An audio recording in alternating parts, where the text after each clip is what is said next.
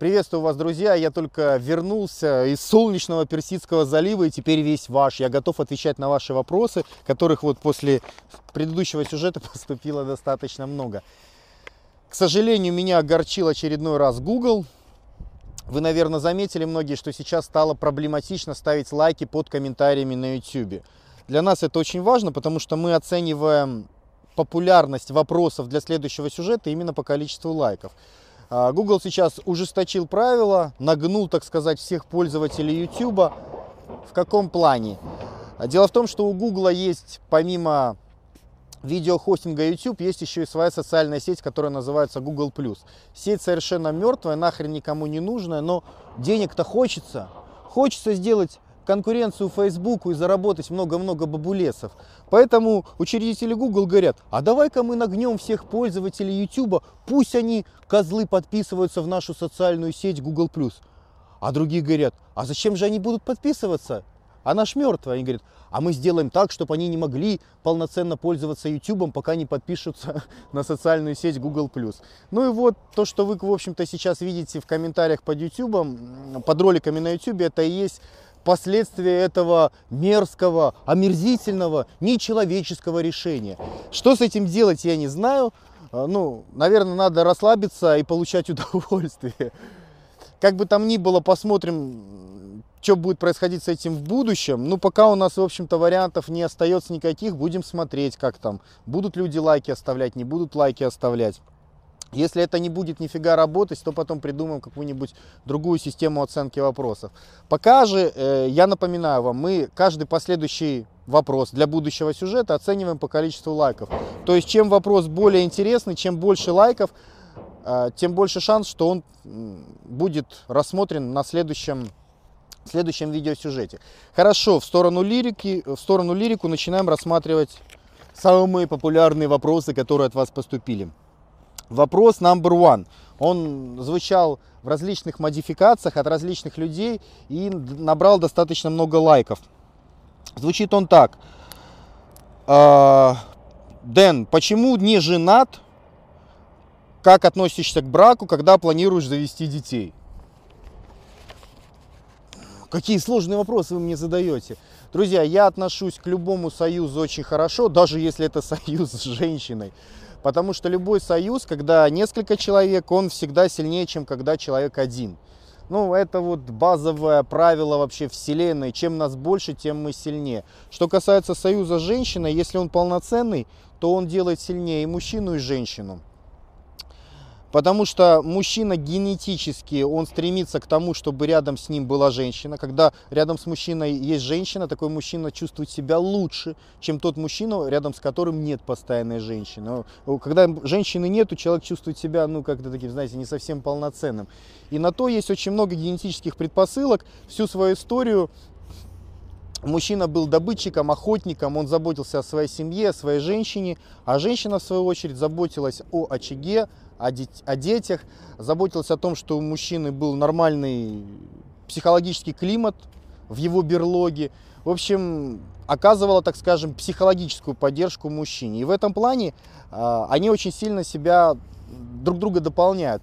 Я знаю множество обеспеченных, ну и достаточно известных людей, и все они женаты или как минимум имеют постоянную партнершу, постоянную женщину. Более того, а, часто видел такие ситуации, что ну, мужчина был таким середнячком, ни рыба, ни мясо, но после того, как женился, сразу у него там начиналась пруха, там какие-то успехи очень значительные в бизнесе, в политике, там в чем угодно. Поэтому я верю в то, что подобный союз нужен и то, что он делает мужчин сильнее. Другое дело, чтобы он был полноценный. То есть, чтобы женщина, которая была с мужчиной рядом, чтобы она хотела этого союза так же, как и мужчина, и не только ради материального прибытка. Да, то есть, чтобы это была нормальная женщина, а не как в том анекдоте, там, типа, как называется эта кожа вокруг вагины? Женщина. Вот, то есть человек должен быть полноценный, человек должен понимать, я говорю о женщине, человек должен понимать свои обязательства в семье, в браке перед мужчиной. И тогда такой союз будет очень надежным, и люди будут друг друга дополнять, это будет выгодно. Поэтому я очень хорошо отношусь к браку, как я вам сказал. Что касается Денчи, когда ты женишься, ребята, чего вы взяли, что я не женат вообще? Я, по-моему, это нигде никогда не говорил. А, теперь, что касается детей. Когда, почему у меня нету детей? Наверное, потому что я жадный. Я очень-очень жадный. Я хочу много-много-много детей. А если бы я, допустим, завел одного ребенка, ну там лет 18 или 20, то у меня бы не было возможности развиться и завести много детей. Ну, как бы тут же все очень просто. Для того, чтобы завести большое семейство, большое количество детей, нужно... Что нужно? Деньги нужны. Нужны деньги, нужно жилье, нужно обеспечение и так далее. Очень часто, когда люди женятся там 18 лет, молодые ребята, допустим, у, у них потом теряется всякая возможность развиваться и обеспечивать большую семью. То есть он там, э, ребенок есть, вынужден работать на каких-то дешевых работах за маленькие зарплаты, он не может позволить себе большой дом, он не может позволить себе большое обеспечение, и даже он потом и своему ребенку не всегда может позволить хорошее образование. И таким образом Таким образом, он не может проявить свою большую жадность. Он вынужден довольствоваться одним ребенком, ну, в крайнем случае, двумя. А если хочешь побольше, вначале нужно быть жадным, нужно проявить терпение охотника. Ну, вот это если так, немножко с юмором, такая у меня позиция. Поэтому к детям я отношусь хорошо, и чем их больше, тем лучше. Стране нужны хорошие гены. Хорошо, идем к следующему вопросу. Он звучит так. Вопрос о службе в армии. Отношение к нынешней службе в армии, стоит ли туда идти? Я не могу быть абсолютно объективным в этом вопросе, потому что я не служил в армии. Э, дело в том, что как бы я вообще из семьи профессионального военного, у меня и отец профессиональный военный, и дед. И, в общем-то, и мне на роду было написано быть профессиональным военным. Более того, в какой-то момент после того, как я закончил школу, я поступил в военную академию, то есть как бы прошел экзамены, но не пошел на присягу. Это было такое сложное решение достаточно. И, как мне кажется, это было связано с тем, что, в общем-то, защищать некого стало. И служить э, не было ради чего. Потому что мой, собственно говоря, отец, он после развала Советского Союза отказался второй раз принимать присягу. Знаете, такая вот офицерская белая кость, типа, я не проститутка, чтобы два раза давать присягу, я один раз дал на всю жизнь. Ну, вот такая вот своеобразная позиция, и за эту позицию пришлось поплатиться. То есть отцу пришлось уволиться из вооруженных сил по понятным причинам. Ну и, возможно, на меня это как-то повлияло, потому что, вы знаете, очень сложно служить в той ситуации, когда армия деморализованная отступает. А в 90-х годах была именно такая ситуация. То есть мы проиграли войну, мы отступали по всем фронтам, была сплошнейшая деградация, и в таких условиях, ну, это все равно, что бежит армия, а ты идешь в нее служить. То есть, ну, никакого желания абсолютно не возникало в этом плане. Возможно, по этим причинам э, я и не служил. Вот. Что касается вообще глобального отношения к службе, у меня к службе, естественно, очень хорошее отношение. Всю свою жизнь я жил в военных гарнизонах, потому что у меня отец был военным человеком. Для меня это, в принципе, достаточно близко все. А, сейчас часто звучат такие вопросы, что нахрен нам эта армия, там, траву красить, там, сортиры драить, это ж даже, даже автомат в руки не дают, какая же это служба это не сделает тебя настоящим мужиком. Вот настоящим мужиком это автомат поддержать. Нет, ребята, настоящим мужиком делает не, не то, что ты там в руках оружие поддержал. Настоящим мужиком тебя делает то, что ты готов жертвовать собой. Ты готов нести обязательства, жертвовать своим временем, своими силами ради других людей. Вот это вот и есть служба.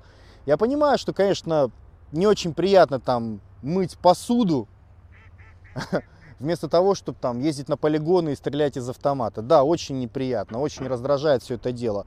Но люди действительно после армии меняются, потому что у них меняется отношение к окружающему миру. Они как бы отдают часть себя ради других людей. Они именно поэтому, в общем-то, служба в армии очень тесно связано с понятием мужчины, очень тесно связано с понятием долга, ответственности и так далее. Человек просто учится отдавать часть себя, учится жертвовать. И поэтому в этом плане служба в армии это есть очень хорошо. Я отношусь к этому очень позитивно. А, следующий вопрос о деятельности Тесака. Личное мнение о организации «Окупай педофиляй». Вы знаете, есть хорошие вещи, которые делает Марцинкевич, а есть, мягко выражаясь, не очень. Есть очень хорошие вещи, и у меня складывается впечатление, что он эти вещи делает искренне. Что он искренне верит в то, что он делает, и он действительно хочет сделать мир лучше. Но как только я начинаю в это верить, он начинает творить какие-то какие-то пирамиды, начинает пиздить людей совершенно, ну, вообще крайних, без всяких недостатков с улицы. И, честно говоря, подрывает веру самого себя, когда он так совершает. То есть, на мой взгляд, как бы у Тесака есть, как, ну, так же, как, наверное, у любого человека, как позитивные моменты, так и негативные моменты. Но проблема в том, что как бы он личность достаточно медийная, и, соответственно, все это гиперболизировано и с той, и с другой стороны. То, что ну, есть объективно хорошие вещи, которые он делает. То, что он э, призывает там гомосексуалистов мочить, там, педофилов и все такое прочее. Но если говорить откровенно, то, конечно, хорошо. Я согласен, потому что все эти элементы деструктируют общество, то есть они его разрушают. Ну, не будем сейчас глубоко вникать про эти, в эти темы. Достаточно сказать, что гомосексуалисты это ненормальность даже с биологической точки зрения по одной простой причине. Потому что попа в попу детей не будет. То есть общество, если все будут попа в попу, оно вымрет. Поэтому это есть плохо для общества. Вот. Конечно, там всякие либеральные извращенцы кричат о том, что должна быть свобода, пусть каждый попа в попу, это можно, это нормально, это демократично, но что-то я им не верю. вот. И Тесак тоже в этом плане им не верит. И более того, пытается как-то с ними даже бороться. Это, конечно, хорошо. То, что создаются какие-то организации националистические, когда молодежь объединяется, когда молодежь занимается спортом, когда молодежь любит свою родину, это тоже хорошо. Пусть они лучше занимаются чем-то полезным, чем они там будут где-то бухать в подворотне и деградировать, разлагаться. То есть в этом плане, конечно, большой плюс в карму к Тесаку. В общем-то, я уверен, что сейчас педофилы стали гораздо более осторожно знакомиться с маленькими мальчиками и девочками. Потому что же хер его знает, познакомишься, а там придет какой-то чувак, надает по кумполу, страшно. То есть, ну, однозначно сейчас более боязно они, я думаю, сидят и общаются там в интернете с малолетками. То есть это все плюсики в карму, но есть же и минусики. То есть я вот видел какой-то момент, там, приехал Марцинкевич в Минск, и там стоял простой пацан в очереди. Э, ну, такой, ничего особенного, ну, не педофил, там, не наркоман, там, не, не гей. То есть обычный пацан, ну такой, ни рыба, ни мясо. Ну и начались какие-то там зацепки, да, со стороны Марцинкевича, типа там, эй, ты, давай, там, что-то там он ему каких-то фофанов надавал, я уже не помню. Ну, некрасиво, непорядочно. То есть, ладно бы человек как бы заслужил, а так просто так начинать прыгать на него некрасиво. Ну или вот эти вот пирамиды. Ну тоже как бы пацаны верят, пацаны идут за человеком, а а человек им говорит, все будет хорошо, все разбогатеем. Блин, ну равновесие не срабатывает же, потому что в мире за все надо платить. Если кто-то получил, то кто-то недополучил. Я понимаю, была бы такая ситуация, что было сказано там, ребята, ну вот нужны деньги на то-то, то-то и то-то. Говорю вам сразу, там, типа, большинство ничего на этом не заработает, только потеряет. Ну, чтобы вы к этому были готовы.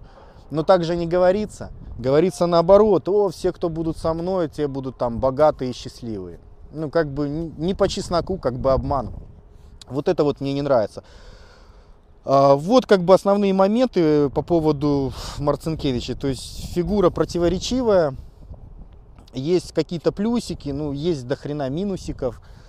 По поводу вообще национализма в целом, эта вещь неплохая. То есть очень хорошо, когда человек националист, в том плане, что он, это в принципе синоним любви к своей родине. Это нормально. Другое дело, что очень часто под соусом национализма призывают к ослаблению страны. То есть националистов очень часто используют. Используют в том плане, что их призывают свою родину разворачивать на куски, разрывать ее. И говорят, вот, даешь молодежь, давай все распилим на куски, тогда мы станем сильнее. Но, ребята, так не бывает. Чем больше мы распиливаем друг друга на куски, наоборот, тем больше мы становимся слабее. И вот в этом плане лидеры националистических движений очень часто хромают, призывают к таким вещам, которые реально нас в могилу ведут. И в этом плане Тесак не исключение. Я помню, какой-то был сюжет, вот он сидит там у какого-то гаража там с другим парнем и говорит, блин, я не понимаю, почему за то, что я люблю свою родину, там, я должен где-то там перед кем-то отчитываться, там, страдать и так далее. Все верно, все верно, но жизнь очень сложная. И есть люди, которые используют наше хорошее отношение к своим родным, к своей родине, там, к своим близким ради того, чтобы нас иметь. И вот национализм очень хорошая почва для этого, очень хорошая. Даешь революцию, пошли, давай, всех рви, всех, о, черножопые, чурки, давай. Ну и, и все, покрошили всех своих союзников, сидим там одни на необитаемом острове, слабенькие, беззащитные, зато независимые. Ну вот я на Украине сейчас нахожусь, тут очень актуален этот вопрос. Что, идем дальше. Так, э, о, ну вот как раз вопросы о Украине. Почему Денис, Денис решил осесть на Украине? Ну, ребят, смотрите сами. Питер слишком прохладный. Москва слишком присыщенная, переполнена порог, пороками и пробками. Принципе, что там у нас еще остается? Екатеринбург. Екатеринбург. В принципе, большой крупный город, хороший, но слишком далеко находится от исторического центра. А мне часто приходится перемещаться туда-сюда. Мне желательно какому-нибудь региональному центру крупному. Белгород, Сталинград. В принципе, хорошие города, находятся на юге, но достаточно теплые, но в них нету метро. То есть, а мне нужно вот, вот все-таки, я привык, постоянно жил в крупных городах, мне нужен масштаб чуть побольше. Что там у нас остается? В принципе, Нижний подходит ну, практически идеально. Нижний и Киев. А, Минск еще.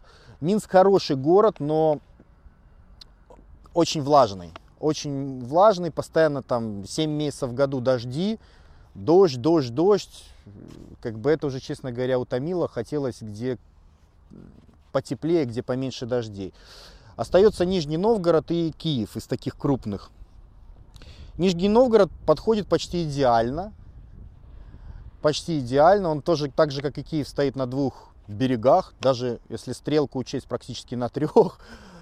А, но вот если сравнивать Киев и Нижний Новгород, то в принципе Киев лучше по климату. Тут теплее, тут люди раньше начинают раздеваться.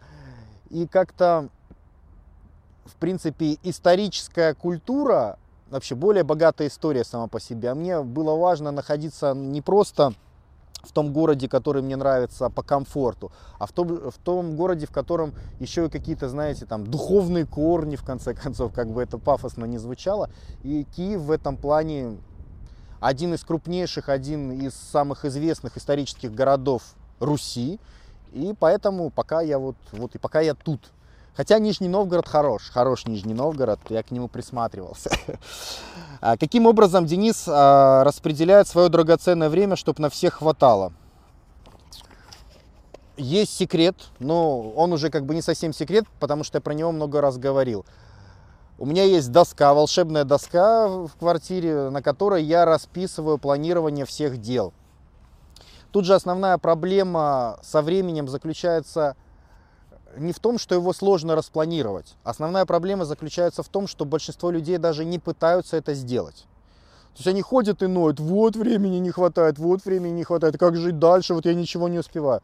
А ты хоть раз задницу свою поднял, ты хоть раз пробовал расписать четкий конкретный план на каждый день. Ты пробовал э, спрогнозировать свое время. Чаще всего люди этого не пробовали даже делать ни разу. У меня в этом плане все очень четко. Ну, у меня жизнь как квест. То есть у меня расписаны долгосрочные задачи, краткосрочные на месяц. И каждый вечер, как правило, ну или там через день, если не успел все сделать, я расписываю задачи на следующий день. То есть такие микрозадачи, макрозадачи, промежуточные задачи. И у меня такое, знаете, как моя жизнь как компьютерная игра, квест. То есть я решаю там некоторое количество краткосрочных задач, это позволяет мне продвинуться к среднесрочной задаче, потом я ее решаю, получаю в конце какой-то бонус. И когда ты пытаешься четко планировать именно на бумаге, четко планировать свое время и свой режим, у тебя начинает все получаться. Пусть даже у тебя не получится завтра, послезавтра, ну через неделю получится. Но в любом случае, это как тренировочный дневник, в любом случае э, это планирование вынуждает тебя постоянно двигаться вперед. Если планирования нету, то ничего не будет получаться. Поэтому рекомендация очень простая. Не думайте, как это сложно или как найти какое-то решение. Вы просто попробуйте это делать. И тогда будут возникать уже более практические, технические э, вопросы, как это совершенствовать, как двигаться вперед. Но пока вы не попробуете, дело не сдвинется с мертвой точки. Дэн, по поводу телевидения мы поняли, а, а каково твое отношение к аудиокнигам или сериалам а, в интернете типа «Игры престолов» или «Во все тяжкие»? Лайкаем, пацаны. Очень хорошая, тут понимаете, какое отличие? Почему мне не нравится телевизор? Потому что телевизор не предоставляет вам вариантов выбора. То есть вам начинают там зомбировать одну и ту же информацию в мозги, и вы вынуждены, даже если сейчас не поверите, что вы дурак, то вам сто раз скажут, что вы вот дурак, и вы начнете сомневаться. Может быть, я действительно немножко не такой, как все. Вот. Когда у вас есть возможность выбора, а в интернете есть возможность выбора, вы можете смотреть разные каналы на YouTube, вы можете э, читать разные сайты, вы можете оценивать информацию. Понимаете, когда есть возможность выбора, есть возможность оценки и сравнения. А когда вы смотрите телевизор, такой возможности по большому счету нету. Поэтому, что касается, если вы там выбрали какой-то конкретный там сериал, там какой-то фильм хотите посмотреть и смотрите, в этом нет ничего плохого. Плохо, когда вам навязывают. Вот. А по поводу аудиокниг вообще ничего не могу плохого сказать, потому что э, это вообще очень удобно. Это позволяет вам вести сразу несколько дел одновременно. То есть вы работаете там за компьютером, что-то там рисуете, пишете, что-то создаете, где не нужно очень много мозгов, а параллельно включаете какую-нибудь аудиокнигу.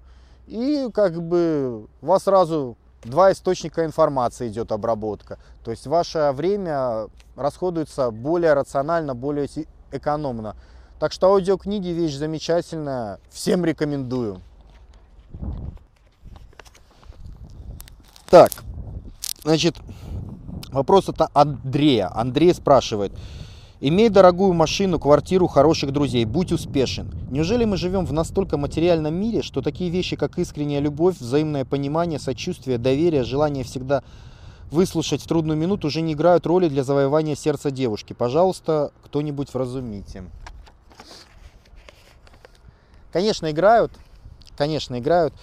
А, основная проблема заключается в том, что человеческое существо, оно противоречивое есть определенная дуалистичность.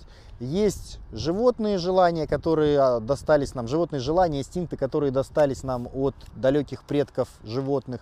И есть современная разумная составляющая, рациональная, разум человека. И вот эти две составляющие постоянно находятся в противоречивой борьбе между друг другом. То есть рациональная составляющая, она не понимает, что такое любовь, взаимопонимание, поддержка и так далее. Рациональная составляющая мыслит только категориями выгоды, причем а, причем это часто воспринимается нами как что-то очень негативное. То есть вот когда там женщины рассматривают мужчину только с потребительской точки зрения. Соответственно, ну, мужчину это очень злит.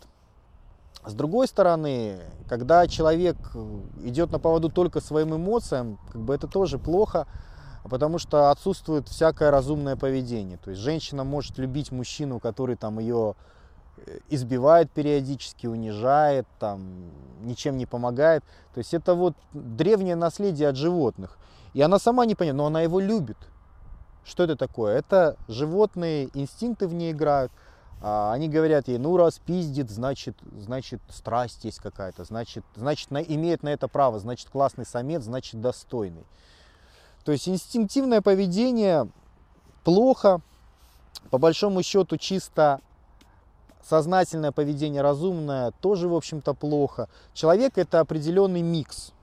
Что касается женщин, то женщины в этом плане более эмоциональные существа, то есть женщины больше сдвинуты э, от мужской логики в сторону эмоций. И в этом плане, на самом деле, женщины лучше оценивают такие вещи, как любовь, взаимопонимание, поддержка, лучше оценивают необъяснимые с точки зрения логики модели поведений.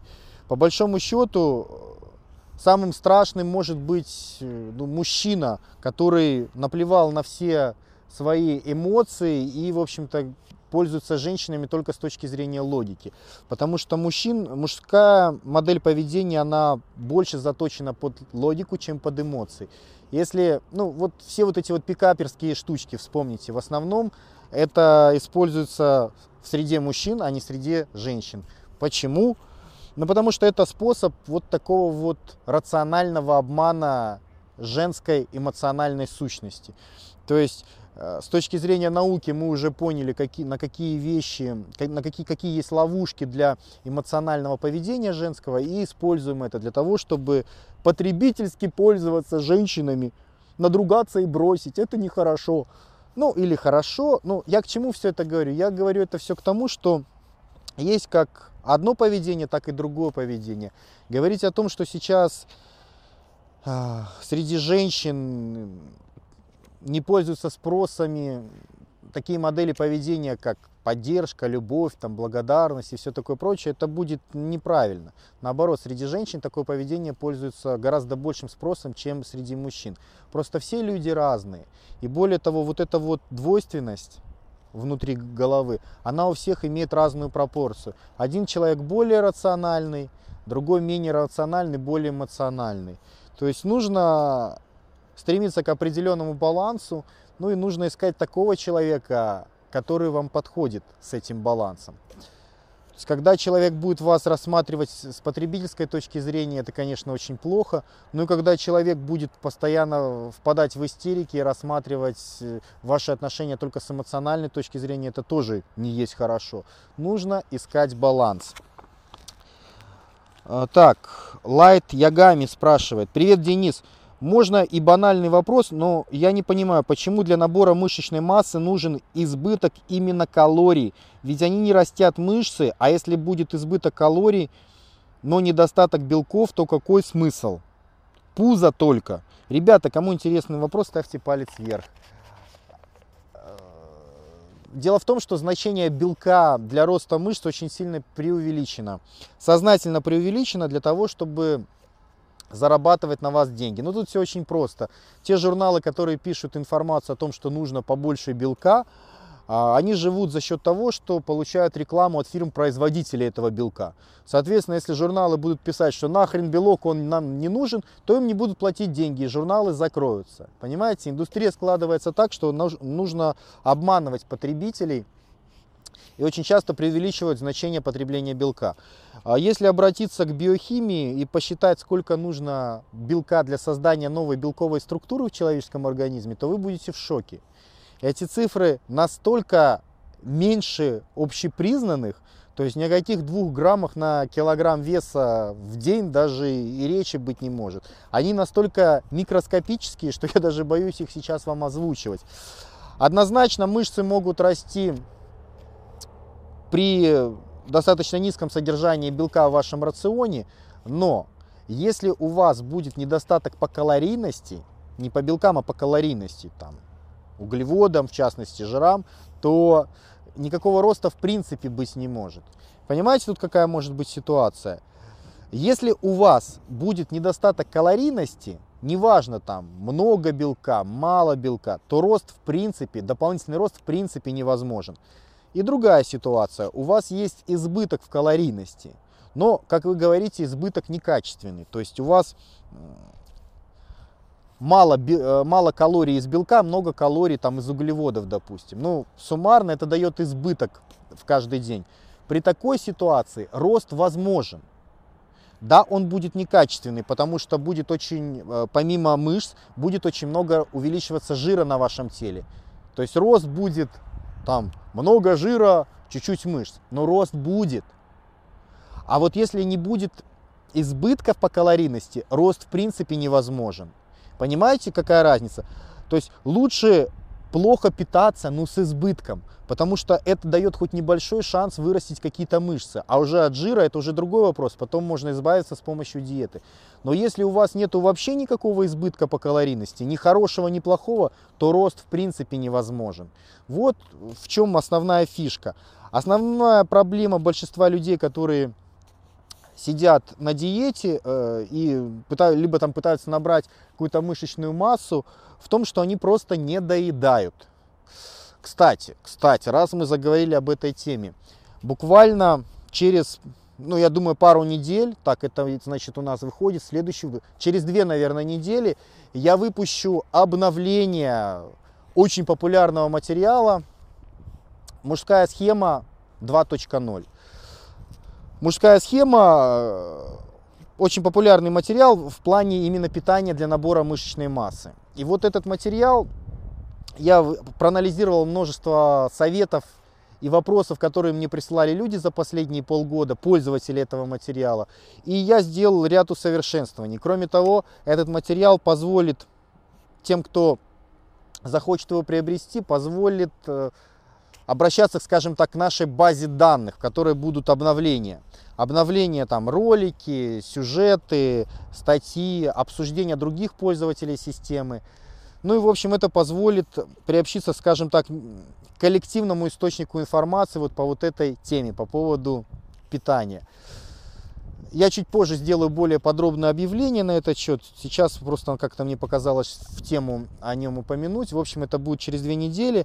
А, а пока запомните, что избыток калорийности во время набора мышечной массы – это самое важное.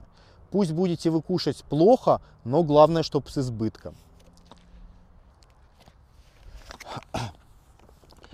Владимир Бузанов спрашивает так. «Э, Денис, сделай, пожалуйста, ролик актуальный в последнее время теме «Кавказцы в России». Что ты сам думаешь об этих межнациональных терках, конфликтах и проблема ли это? Как ее решить? Тем, кому интересна эта тема, лайкайте, лайкайте, кому нравится. А, есть такое модное слово, которое называется сепаратизм. Сепаратизм – это когда разделяют страну на куски под различными благовидными предлогами. Чаще всего эти предлоги проходят под соусом национализма. Ну, говорят, типа, вот в нашей стране есть более хорошие граждане, а есть более плохие граждане. Давайте вот мы более хорошие, отодвинемся от тех плохих граждан, потому что они там криво ходят, криво писают, или вообще мы вынуждены постоянно им экономически помогать, они на нашем горбу ездят. И под этим благовидным предлогом пытаются расчленить страну на части. Кому это выгодно? Это выгодно только врагам данной страны. Больше, больше никому. Потому что когда страна расчленяется на части, она всегда становится слабее. Для этого не нужно быть, чтобы это понять, каким-то там уникальным, очень умным человеком. Это все лежит на поверхности. Там, кулак из пяти пальцев сильнее, чем кулак из двух пальцев. Я не знаю. А, вот, поэтому вот, собственно говоря, что я думаю по поводу кавказцев, чучмеков, всяких там чурок нерусских и так далее и тому подобное. Раньше нужно было думать над всеми этими вопросами, чтобы сейчас мы не оказались э, в такой глубокой противоречивой заднице. Если бы я был Брежневым во времена СССР, то я бы отдал, как это тогда называлось, управление, а, или не, не отдел, или совет, или управление А, под, под, под Бутыковкой А шло КГБ СССР, этот отдел, он занимался разработкой дезинформации на территории врага. Собственно говоря, я бы отдал приказ этому отделу о том, чтобы они в Соединенных Штатах Америки разжигали бы сепаратизм. В том плане, что сказали бы, техасцы-то, техасцы-то всю Америку на своем горбу тащат. У них экономика и бюджет ого-го, и они больше всех в стране платят в бюджет и в экономику, а все остальные у них на горбах катаются. Вот если ты настоящий техасец, ты должен стремиться от, отъединиться от всех этих Соединенных Штатов. Потому что все эти янки пользуются тобой. Давай, объединяйся поскорее. Ну, А делать это, в общем-то, ну, недостаточно сложно. Просто нужно проспонсировать определенные организации внутри Техаса, профинансировать определенных людей, дать им денег. И они начнут кричать, Техасцы, даешь свободу, даешь на... Там, не знаю, ну, можно и под соусом национализма, там, под любым соусом. Главное добиться сепаратизма, чтобы Соединенные Штаты распадались на определенные куски. А тут смотришь, уже и гражданская война начинается. А я вам скажу, что гражданская война в Соединенных Штатах, там, если бы война в Техасе бы началась, это наша Чечня там нервно в сторонке курит. Потому что в Соединенных Штатах Америки оружие там чуть ли не в каждом доме есть, но очень легко добыть оружие. Там бы реально все умылись бы кровью. Понимаете, и у нас вот такая же вот, по большому счету, такая же ситуация. Вот они плохие, мы хорошие. Да, я понимаю, что сейчас очень неприятно, особенно в Москве. Ну просто пипец. Получается очень много приезжих, очень много иногородних не на своем месте. И коренное население это безумно злит. Но я думаю, что такие условия создаются специально. Теми же людьми, которые разжигают сепаратизм, специально создаются такие условия, чтобы нас ослабить. Ведь при Советском Союзе не было столько приезжих. Почему? Потому что Советский Союз был независим. Своей внутренней политике он был независим, то есть он мог направлять иммиграционные потоки из различных регионов. После того, как мы проиграли войну в 1991 году, Третью мировую, а, все изменилось. Почему-то вдруг те люди, которые жили традиционно на юге России, они поехали в центральные регионы для заработка. Ну, вот, вот раньше почему-то страна была независима, этого не было. А вот после того, как она проиграла войну, почему-то это стало. Кому это выгодно? Поэтому вопрос очень сложный. Кричат там кавказцы, чурки. Блин, люди, а выдающиеся полководцы Багратионы, это грузины, а Цискоридзе, а Лепс, а блин, ну вот кто, кто смотрит фильмы старые, советские, да, комедии, режиссер Георгий Данелли, это что же грузин? Да блин, я даже знаю, что говорят, э, у Турчинского там какая-то грузинская примесь в крови была. То есть я уже молчу там про Сталина, Джугашвили, но Э, смысл в том, что от кого отъединяться, с кем воевать. Это как бы люди, которые представляют огромный пласт нашей же культуры. Основная проблема всех вот этих вот националистических движений, идей заключается в том, что люди не пытаются построить мосты, они пытаются построить стены, тем самым ведя к уничтожению своей родины. Ну, конечно, тема очень острая тема очень острая. И, знаете, у меня вот в Москве был товарищ знакомый, грузин. И он очень часто помогал. Вот абсолютно бесплатно, там что-то надо сделать, он Тимур берет, помогает. И я как-то, и не только мне, он там в тренажерном зале у моего друга, как бы тренера, тоже ему часто помогал и помогает сейчас. И вот когда у него спрашивали там, ну блин, может тебе денег каких-то дать, а то неудобно, там тебя выдергиваем для того, для другого, третьего. Говорит, нет, да ты что, говорит, какие деньги? Он просто не понимал, о чем идет речь.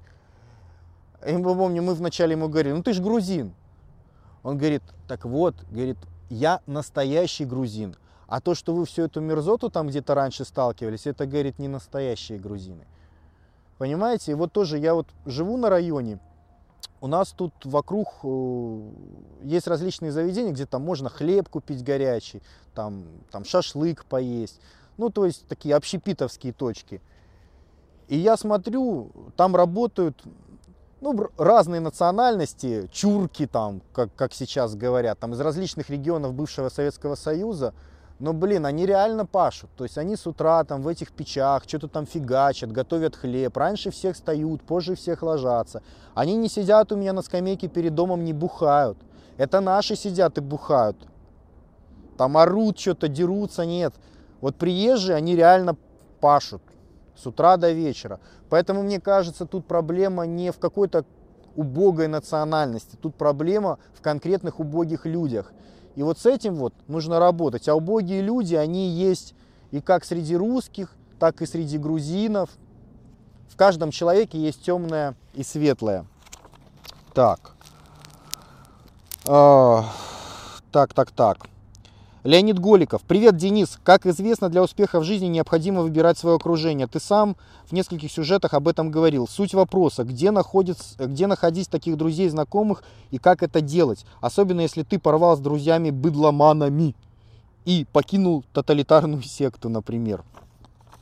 Блин, ну тут все просто. Ты покинул одну секту, пришел в другую секту. У нас лучший. Блин, капец, так холодно.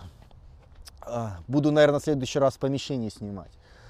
По поводу друзей, ребят, тут как бы, знаете, все, все в ваших руках на самом деле, как мне кажется. Вообще жизнь штука удивительная, потому что у вас всегда есть свобода выбора, что делать, а что не делать.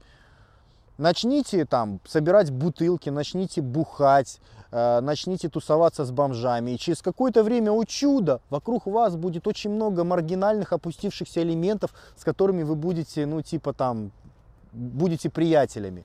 С другой стороны, начните читать интересные книги, начните там заниматься музыкой, пойдите там, я не знаю, в какую-нибудь спортивную секцию, и вы заметите, что окружение вокруг вас начнет меняться на хороших, качественных людей, с которых многие, возможно, станут вашими друзьями.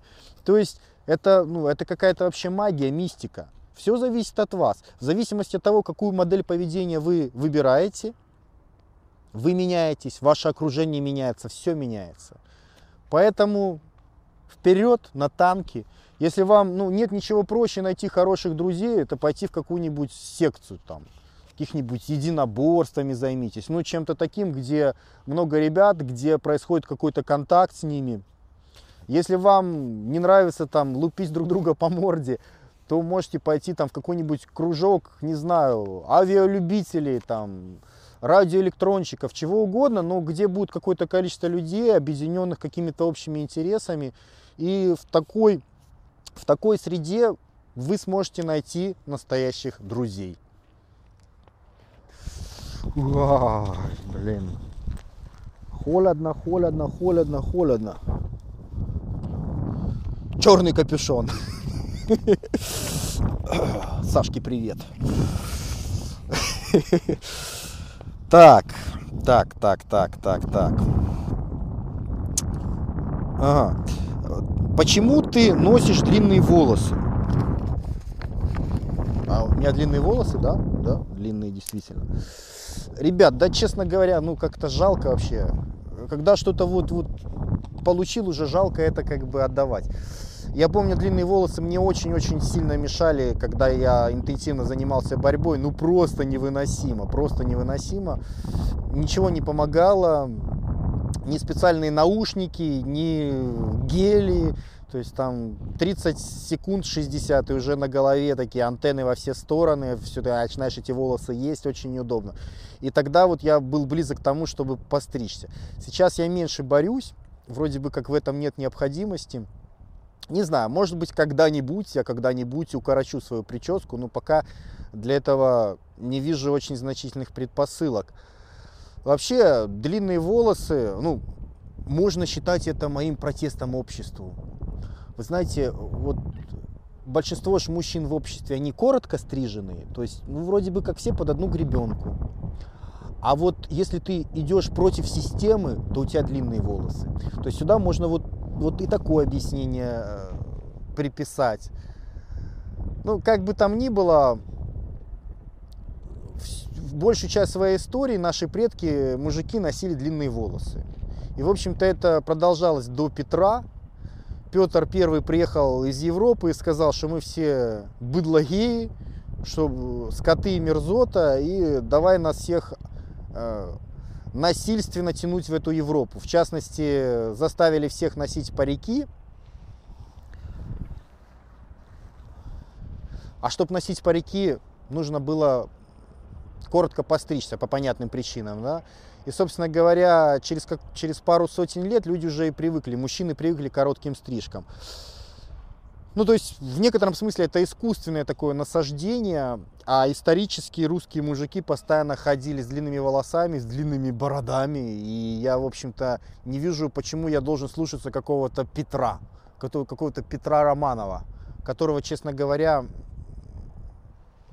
очень много он нехороших дел сделал, помимо хороших. Вот. Во всяком случае, не скажу, что Петр Первый для меня очень сильный авторитет.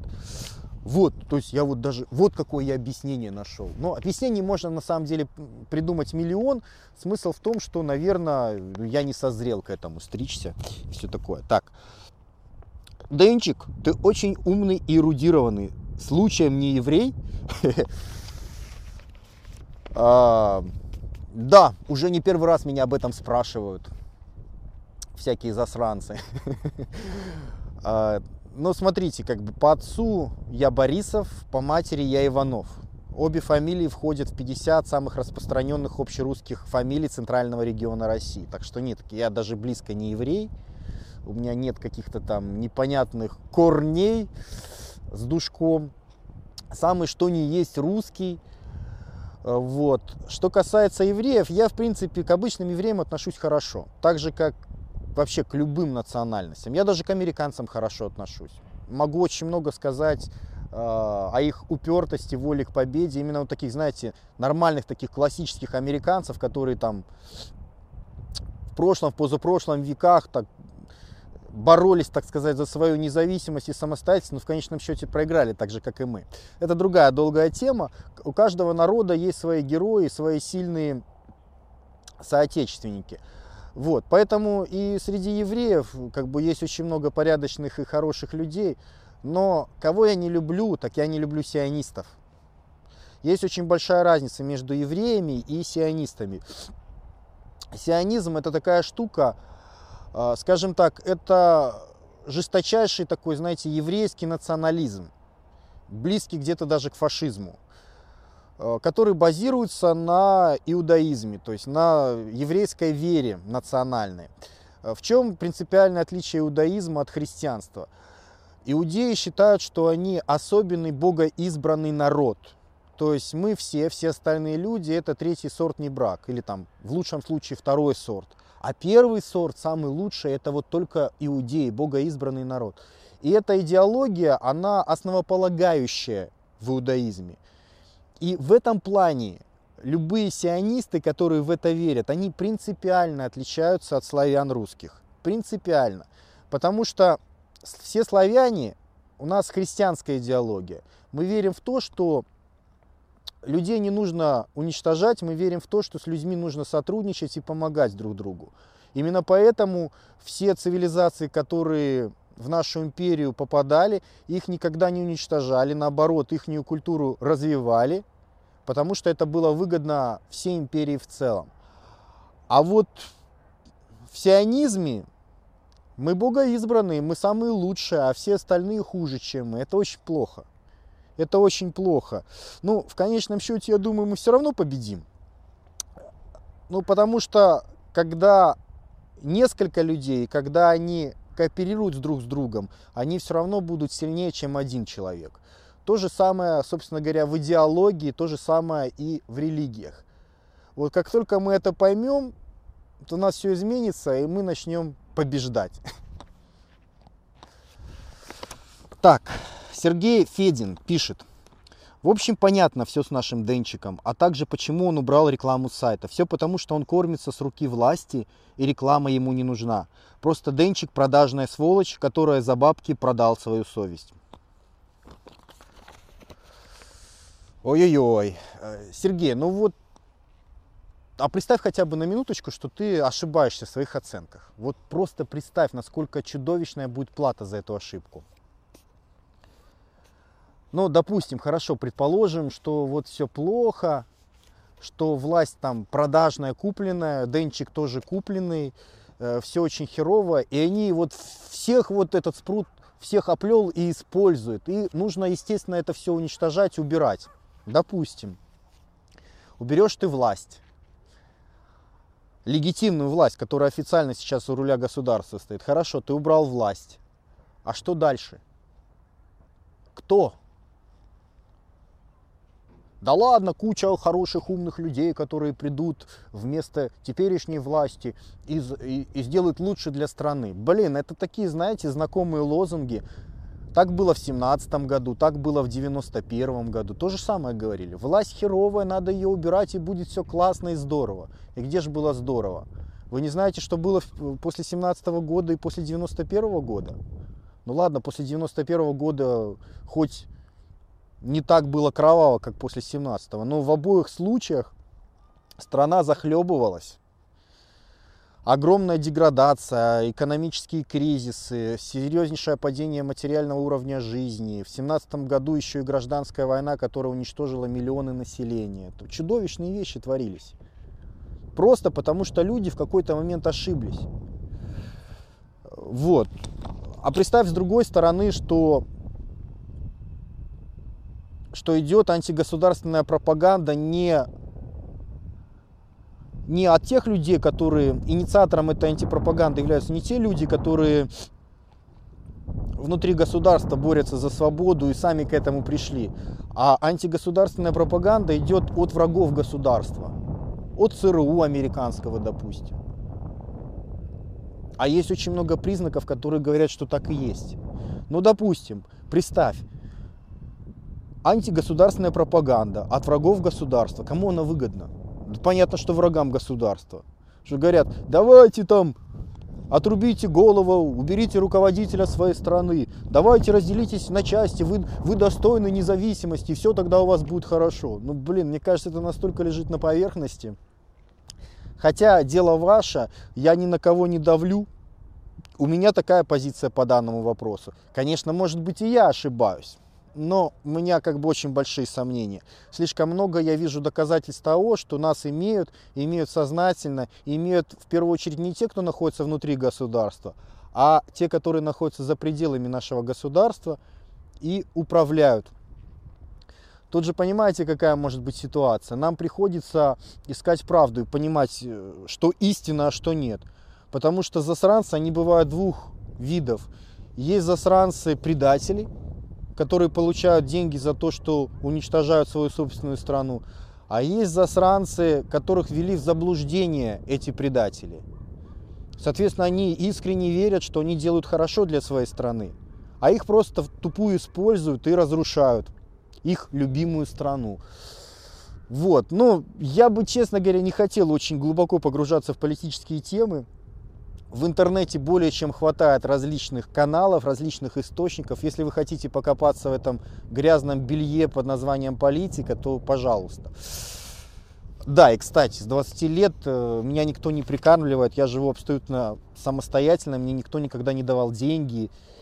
Да, реклама отключена, но никто из государства мне даже не предлагал. Хотя я видел предложения от, от американского посольства, реальные предложения по деньгам. Но я не видел таких предложений, во всяком случае, мне не поступали от э, легитимной власти в России. Хорошо, Денчик, какое у тебя высшее образование и работаешь ли ты по специальности? Если нет, то почему? Банально у меня образование, друзья, гордиться тут абсолютно нечем. Я юрист по образованию. Ну, в 90-х годах это вообще одна из самых модных специальностей была. Либо экономист, либо юрист. Но людям хочется верить, что они будут счастливы, если получат вот определенное образование. А тогда хорошо промыли всем мозги и сказали, вот, вот юристы, они же очень обеспечены, они классно живут, так же, как экономисты. И все ломанулись. Вот. По специальности я, собственно говоря, не работал ни дня, хотя у меня было целых три предложения сразу на пятом курсе работы по специальности, что вообще-то редкость. Редкость, потому что очень большая конкуренция была среди специалистов ну, моего факультета. То есть очень много было юристов, выпускников. Уже язык за это заговаривается так холодно. Вот. Э, но я просто очень хорошо учился. У меня был на потоке у пацанов было два парня, у которых был красный диплом. Я и один там потомственный юрист, который, которого там папа судья, мама там прокурор и все такое прочее. Вот. А у нас в группе, ну, собственно говоря, я единственный был с красным дипломом. Очень хорошо учился. Моя специализация была гражданское право. А первые несколько курсов я учился на международном праве.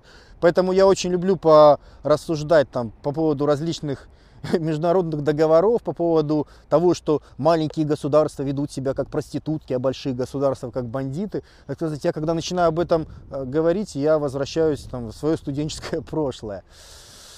Вот. Но почему не работал? Ну, потому что было невыгодно. Я тогда был прагматиком. я пришел к выводу, что я буду получать, если пойду на эти работы, слишком мало денег. Поэтому я не стал там работать. А я сначала открыл там свадебный салон в Минске, потом обувной магазинчик.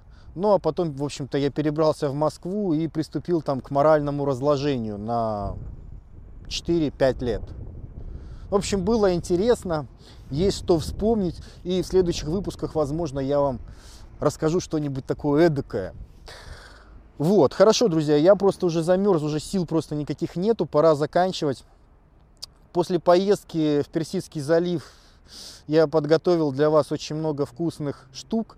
В частности, полностью переснят весь первый сезон упражнений, то есть все основные упражнения в культуризме для различных мышечных групп. Упражнений получилось порядка 50 штук. Там уже нет этого ужасного пукающего звука, там очень высокое качество картинки. И все это дело, ну, блин, я еще не решил когда, наверное, со следующей недели начнем выпускать по одному ролику в день. Все ролики короткие, они в среднем где-то там 5-10 минут. И вот каждый день будем выпускать по одному упражнению. Я надеюсь, будет какая-то польза от всего этого дела.